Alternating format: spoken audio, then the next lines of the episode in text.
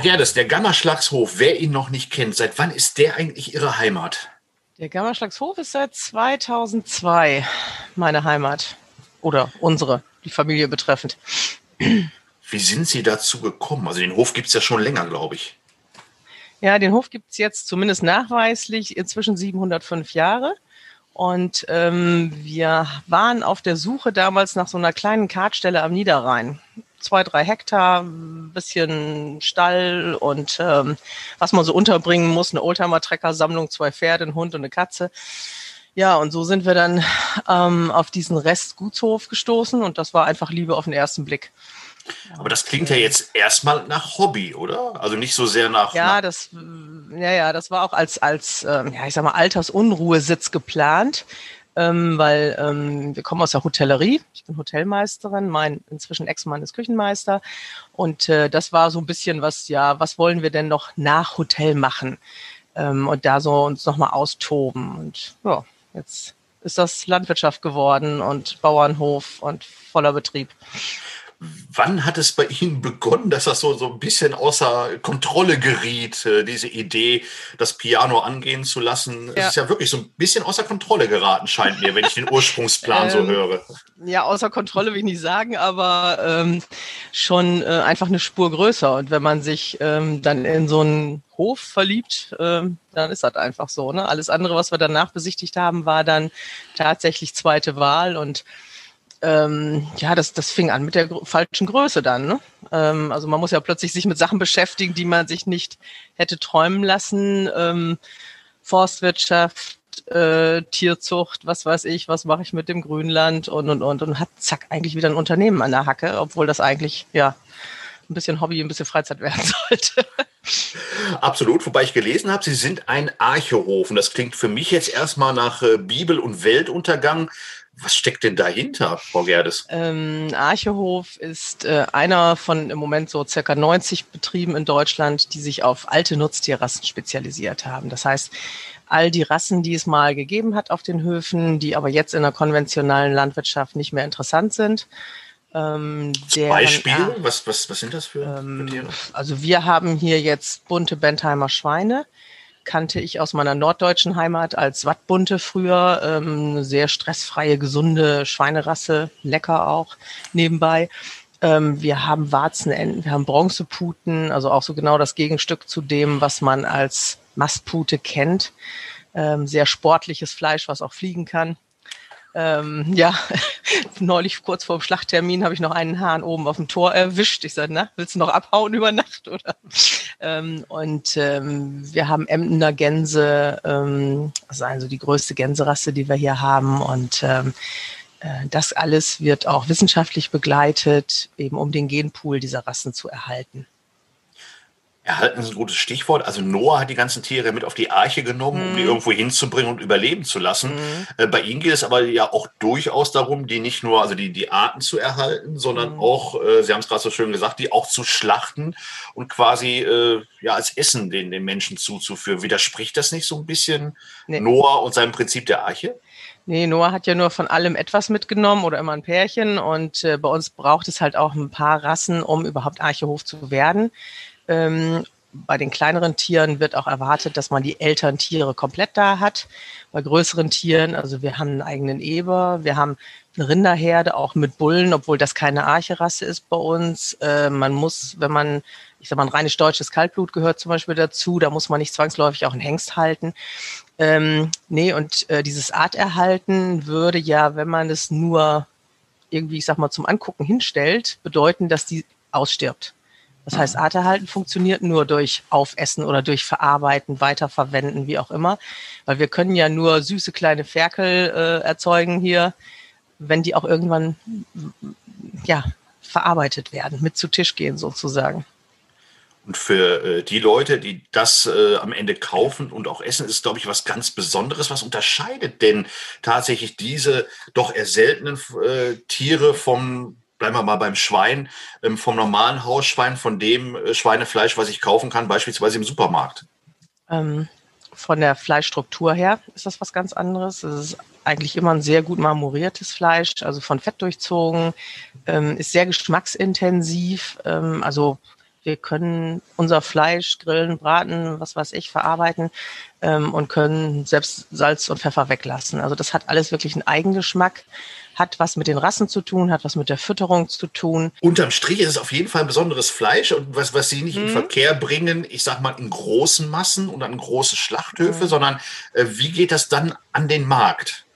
Das machen wir nur per Direktvermarktung hier über unseren Hofladen beziehungsweise ein Edeka hier in Xanten bekommt von uns jedes Jahr, also zurzeit drei Rinder. Ähm, und äh, das ist für uns diese regionale Vermarktung beziehungsweise hm. Direktvermarktung. Platt gefragt, kann man davon leben? Ja, kann man. Also weil Aber nur in einer gewissen Größe, glaube ich, oder? Oder könnte man das auch immer größer ziehen. Also das kann man größer ziehen, aber es gibt dann immer so diesen schönen Break-Even, wo man sagt, okay, jetzt hast du irgendwann nur noch mehr Arbeit, aber nicht wirklich mehr Gewinn. Hm. Und wir sind hier im Betrieb so eine, ich sag mal, eierlegende Wollmilchsau. Es gibt von allem etwas. Wir haben so viele Standbeine, dass meine Steuerberaterin schon mal sagte, mehr geht aber jetzt auch gerade nicht. Ähm, das hat aber auch den Vorteil, wenn natürlich irgendwelche Krisensituationen sind, ähm, dass uns ja ein Beinchen vielleicht wegbricht, aber der Rest läuft weiter. Und äh, wir merken das jetzt dieses Jahr. Also wir haben das Glück gehabt, dass wir letztes Jahr bei Lecker an Bord und Land und Lecker mitmachen durften. Das hat natürlich unserem Hofladen oder dem ganzen Betrieb einen enormen Schub verpasst, muss man wirklich sagen. Ähm, dann kam Corona, also gefühlt hatten oder haben die Leute Fleisch gekauft, als Toilettenpapier hatten. Dann ging es hier nochmal richtig zur Sache. Dann kam sowas wie ähm, dieser Skandal um Tönnies, um die Schlachthöfe und alles, was dahinter hängt. Und das ist für uns im Moment äh, natürlich ein richtiger Schub für das ganze Geschäft hier. Ähm, was wir jetzt natürlich auch nicht mehr machen, sind Veranstaltungen. Ähm, selbst gestern der letzte Motorsägenkurs, der hier stattfinden sollte in unserem Wald, ist noch abgesagt worden vorgestern. Aber ähm, trotzdem läuft der Hofladen gut weiter. Und ich denke einfach, das Bewusstsein der Menschen wird immer größer, was sie denn da sich auf den Teller holen. Und ähm, wir machen eben zeitgleich auch, ähm, haben wir jetzt bis 31. Oktober gemacht, Grillseminare äh, mit einem Fleischermeister, der das auch so verarbeitet wie wir, dieses Tier von from nose to tail zu verarbeiten und nicht irgendwie nur ein Filet und ein Schnitzel rauszuschnibbeln und der Rest geht in die Tonne. Ähm, und damit bringen wir den Leuten auch bei, wie man Fleischteile grillen kann zum Beispiel, wenn das ja nun mal so in ist, äh, mit diesen sogenannten New Cuts, ähm, also Fleisch zu grillen, wo man früher immer gesagt hätte, machst nur Braten draus. Ähm, und das äh, geht wirklich gut. Und das Schöne dabei ist auch, dass man dann einfach nur noch die Hälfte an Fleisch braucht. Folge ist, dass man sich natürlich auch besseres Fleisch leisten kann. Und dann wird das Ganze wieder rund. An der Stelle der Geschichte denkt man immer, also eigentlich muss man das ja jedem Fleischproduzenten wärmstens empfehlen und sagen, stell doch einfach auf regionale Vermarktung um. Mhm. Gibt es da Grenzen oder kann das eigentlich jeder mit dem richtigen Mindset, mit dem richtigen Rangehen, wie Sie es auch gemacht haben, mhm. sofort umstellen von der konventionellen äh, Arbeitsweise hin auf eine regionale Vermarktung des eigenen, bleiben wir mal beim Fleisch, des eigenen mhm. Fleisches. Mhm. Das kann im Prinzip jeder, aber es ist verdammt arbeitsaufwendig. Also wir haben hier seit neun Jahren ähm, jede Menge Studenten, studentische Praktikanten. Ähm, jetzt im Sommer war eine Agrarwissenschaftsstudentin aus Halle hier für zwei Monate und die sagte dann irgendwann auch, ähm, puh, Direktvermarktung ist ja richtig Arbeit. Ja klar, mein Hauptarbeitsplatz ist hier der Schreibtisch. Ähm, und das muss natürlich organisiert werden. Und je mehr ich von dieser Arbeit abgebe an andere, wollen, die wollen alle mitverdienen. Und irgendwann bleibt nichts mehr übrig oder wenig übrig. Ähm, wir haben natürlich dann 100 Prozent des Ertrages, weil wir das direkt machen. Und ich muss sagen, für mich, also das, klar, das muss man auch mögen. Ähm, es ist auch ein betreuungsintensives Geschäft mit den Kunden. Aber ich habe hier so das Positive aus beiden Welten jetzt. Ich habe also A, den Bauernhof, den ich liebe. Ich kann draußen in der Matsche stehen und Rinderherden bewegen ähm, und da meine Studenten ausbilden und kann aber auch gleichzeitig hier im Hofladen die Gäste begrüßen bei den Seminaren und habe so das Positive aus meiner Hotelwelt. Ne, also das ist jetzt so ja, Hobby zum Beruf gemacht und ähm, das Beste aus beidem gezogen. Sie sprechen einen interessanten Punkt an, der mir äh, aufgefallen ist in den vergangenen Monaten und Jahren. Also wenn wir mal über die Landwirtschaft sprechen, war das äh, in der Vergangenheit für mein Gefühl immer sehr männlich dominiert. Nach vorne raus immer der, der Bauer auf dem Trecker, der zu sehen war. Und äh, die Frau natürlich immer Familie und Frau immer im Hintergrund, auch die zweite oder dritte Generation mhm. davor, dahinter. Äh, ich nehme im Moment ja. wahr, und ich glaube, es liegt nicht nur an Formaten wie Land und Lecker, aber eben auch, dass die Frauen nach vorne gehen der Landwirtschaft ein Gesicht geben, das Marketing plötzlich übernommen haben, wo die äh, wortkargen Kerls äh, immer gesagt haben, ich mache ein gutes Produkt oder sollen die kaufen, fertig. Ähm, ist das so? Nehmen Sie das auch wahr oder ist das ein Trugschluss, dass die Frauen jetzt mehr der Landwirtschaft ein Gesicht geben? Auch finde ich ein positives. Ähm, das kann durchaus sein. Ich habe mich da früher nicht so sehr mit befasst, aber ähm, ich hatte ursprünglich auch mal vor, Agrarwissenschaften zu studieren und das war vor 1981 wahnsinnig schwierig, eine Lehrstelle zu bekommen. Ich hatte mir vorgenommen, mhm. vor dem Studium erst eine Ausbildung zu machen. Und mein Vater war Viehkaufmann im Ammerland, Ostfriesland da oben. Ich bin also immer mitgefahren. Wir kannten viele Betriebe. Ähm, und jeder, bei dem wir so angefragt haben, sagt, die Ausbildungsbetriebe, die es dann damals gab, oh ja, klar, gerne, ne? ländliche Hauswirtschaft. Nein, geh mir weg mit Küche. Ich will raus. Ich wollte eine Lehre als Bäuerin, als Landwirtin machen. Ähm, das hat dann nicht geklappt. Habe dann erstmal den Weg über das Architekturstudium gemacht. Wow. Auch so eine Männerdomäne. Hm. ähm, und ähm, dann habe ich das natürlich mit der Landwirtschaft auch völlig aus den Augen verloren. Und in der Gastro, in der Hotellerie sind natürlich immer viele Frauen, auch schon immer sehr schnell in Führungspositionen gewesen.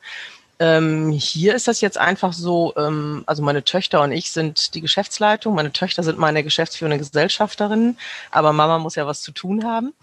Ähm, und ähm, die haben sich dafür entschieden, das so äh, zu übernehmen, diese GmbH. Ähm, und ich muss sagen, ja, ich habe eine Nachbarin, die hat einen Pferdehof. Ähm, es gibt hier in noch eine Bäuerin, die ihren Betrieb wuppt. Ähm, inzwischen kenne ich auch einige mehr über diese Zuchtverbände, in denen wir sind.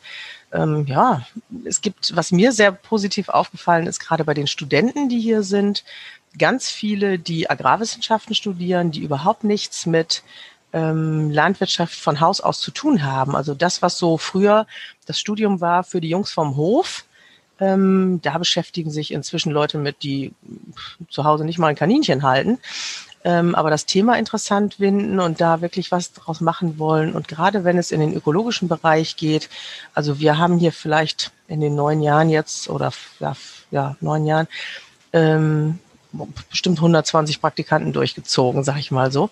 Ähm, und davon waren ganz viele Frauen, die sich interessiert haben. Vielleicht auch, weil der Hof thematisch so ist, wie er ist.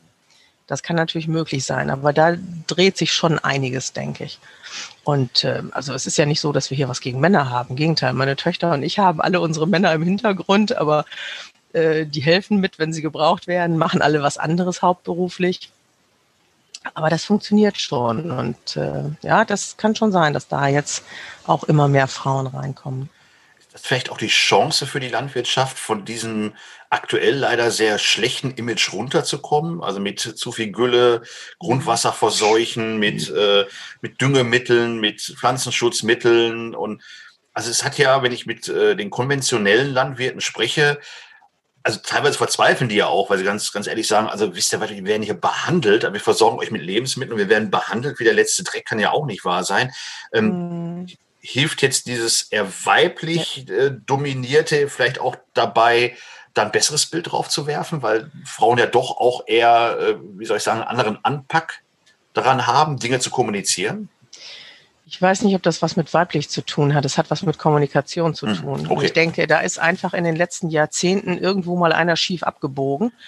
Ähm, ja, weil ich finde, in der konventionellen Land, wir sind ja auch ein konventioneller Betrieb, das darf man gar nicht vergessen. Kein Bio, kein Öko, ähm, nur so Bio wie mein Gewissen. Ähm, aber ähm, dieses Arbeiten hinter verschlossenen Türen, ähm, keine Kommunikation nach außen, keine Transparenz für die Kunden und diese Wege, die das Tier nimmt, sind ja eigentlich immer nur ähm, durch negative Berichte in den Medien präsent in den Köpfen. Ähm, je mehr ich die Türen aufmache und die potenziellen Kunden reinlasse und je mehr ich kommuniziere, was auf so einem Betrieb läuft, ähm, kann ich natürlich auch Verständnis wecken. Ähm, wir machen hier auch Hofführungen, ganz viel Öffentlichkeitsarbeit. Jeder darf überall reingucken unter Anleitung, nicht alleine. Ähm, und wir besprechen hier alles Mögliche. Ne? Ähm, warum ist das Fleisch so billig? Keine Ahnung. Also die, die Leute haben so viele Fragen. Und ähm, ich hatte neulich einen Mann hier bei einer, bei einem, nee, der hat eingekauft, genau, und sagte, er hat eine Radtour gemacht, ist an so einem offensichtlich Schweinezuchtbetrieb, Mastbetrieb, wie auch immer, vorbeigekommen, hat den Bauern da getroffen und hat den gefragt, ob er sich das mal angucken darf. Er sagte, dass der mich nicht im Hof geschmissen hat, war alles. Okay. Ähm, das funktioniert einfach nicht mehr ähm, dieses so hinter verschlossenen Türen werken. Und ich glaube, da gibt es durchaus auch Männer, die so kommunizieren können und sagen, komm, Hoftür, Stalltür auf ähm, und wir beantworten alle Fragen, bis die Kunden, die Menschen zufrieden sind mit der Antwort. Stimmt, da denke ich mal ans Bocholter Landschwein, das ist ja auch ein äh, Kollege, der einen YouTube-Kanal betreibt, also der da sehr, sehr offen kommuniziert. Aber Sie haben recht, wenn alles hinter verschlossenen Türen äh, mhm. passiert, mhm. ist es schwierig. Ähm, ja. Vielleicht auch deshalb der Erfolg dieses äh, Formates Land und Lecker, sind, werden Sie wahrscheinlich bei jedem Gespräch darauf angesprochen, deswegen will ich es jetzt mhm. auch nicht versäumen, Sie danach zu fragen, weil ich da ganz neugierig bin, wie, wie kommt man dazu, äh, äh dabei sein zu dürfen? Ist ja doch, glaube ich, auch äh, eine, eine Auszeichnung, weil es auch einen Schub bringt. Ähm, könnte ich mir mhm. vorstellen, äh, sind die auf Sie zugekommen? Haben mhm. Sie da eine Bewerbung abgegeben oder, oder wie läuft sowas? Ähm, das ah, geht ich, in, in beide Richtungen. Ja, ja, alles gut. ähm, das geht sowohl als auch. Man kann sich da bewerben ähm, und man wird aber auch angesprochen. Und wir wurden 2016 gefragt, ob wir das machen. Da ging es dann aus organisatorischen Gründen hier nicht, weil ich gerade gesagt habe, ich kann alles brauchen, nur nicht noch ein Kamerateam unter den Füßen. Und ähm, dann ähm, haben wir letztes Jahr, also ja, 2019 im, im Februar oder sowas, eine Anfrage bekommen für Lecker an Bord. Ähm, und da habe ich gesagt, naja gut, okay, wenn einer von denen hier angeradelt kommt und ein Stück Fleisch kauft, äh, das kriegen wir hin mit wenig Aufwand. Und ähm, da war der Frank Buchholz hier, gut. Und dann kommt natürlich, da kam natürlich noch dazu Gastro-Kollege. Da gab es noch mal ein bisschen was zu erzählen. Und ich sag mal so, 14 Tage nach der Zusage bekam ich einen Anruf von der Land- und Lecker-Produktionsfirma. Ja, was ist das denn jetzt? Wir haben eine Absage bekommen und da machen Sie mit. Jetzt aber bitte. Und dann habe ich gesagt, ja, okay, dafür brauche ich aber auf jeden Fall meine Töchter, weil meine älteste Tochter die bessere Köchin bei uns dreien ist und die jüngere und ich die guten Hiwis in der Küche. Ähm, ich bin da eher die Theoretikerin. Und ähm, dann äh, habe ich das mit den beiden besprochen und gesagt, ja, okay, machen wir. Also und es war aber auch jemand dabei, der sich beworben hat. Also das, das geht beides. Ist aber auf jeden Fall etwas, was ähm, zumindest den Direktvermarktern äh, einen ordentlichen Schub versetzt, muss man wirklich sagen. Also ich habe nicht eine einzige negative Reaktion gehabt, im Gegenteil. Also auch jetzt, egal wo ich rumlaufe, mit Maske bis unter die Augenbra äh, Augen und trotzdem kommt einer und sagt, ich kenne sie. also man kann sich gar nicht so verstecken. Und ähm, aber auch das muss man natürlich mögen. Mhm. Dass äh, ne, man irgendwo einen Parkgroschen zieht und äh, schwupps auch darauf angesprochen wird. Und ähm, das ähm, hat bis jetzt nicht nachgelassen nach über einem Jahr. Hm. Toi, toi, toi, weil es ja auch äh, Teil des äh, Erfolges und soll es ja auch sein. Frage zum Abschluss mit Blick auf die Uhr. Wir wollen ja auch nicht zu lange plauschen. Sie müssen ja auch mal wieder raus und, und weitermachen. Ähm, Frage an die Fachfrau die sozusagen den Überblick hat. Das Weihnachtsfest naht. Meine Frau fragt mich jetzt schon zum mittlerweile dritten Mal, was sollen wir eigentlich zu Weihnachten kochen? Irgendwelche Tipps für uns? Scottish Highland ist was Leckeres. Das nehme ich mit, werde ich meiner Frau sagen. und dann nur. ich komme vorbei. Und dann nur Salz und Pfeffer oder? Ähm, ja, also ich sag mal, da, wo schon im Laden die diversen Marinaden dran sind, da übertüncht man entweder den nicht vorhandenen Geschmack oder den geringeren Geschmack. Ähm, das ist nicht immer alles nur schlecht, aber ähm, natürlich hm. auch nicht so die Top-Qualität. Und ähm, wenn man Tiere so füttert, wie wir das machen zum Beispiel, ähm, eigentlich nur mit natürlichen Produkten, also nichts an Fertigfutter so fast, bis auf ganz wenige Ausnahmen, ähm, dann merkt man das auch. Also wenn die Tiere ständig draußen sind und von Heu und Stroh und äh, Gras und Kartoffeln und Rüben in aller Form leben, ähm, also das ist schon ein Unterschied. Frau Gerdes, ja. Sie haben mich überzeugt, nicht nur vom Rind, sondern äh, auch von Ihrem Ansatz des Eichehofes und der Regionalvermarktung. Vielen herzlichen Dank, dass Sie sich die Zeit genommen haben, ja, gerne. Äh, hier heute mit mir. Weiterhin viel Erfolg und vor allen Dingen schöne Weihnachtstage. Ja, wünsche ich Ihnen auch. Guten Rutsch, Dank. aber schön vorsichtig. Dankeschön. Danke. Tschüss.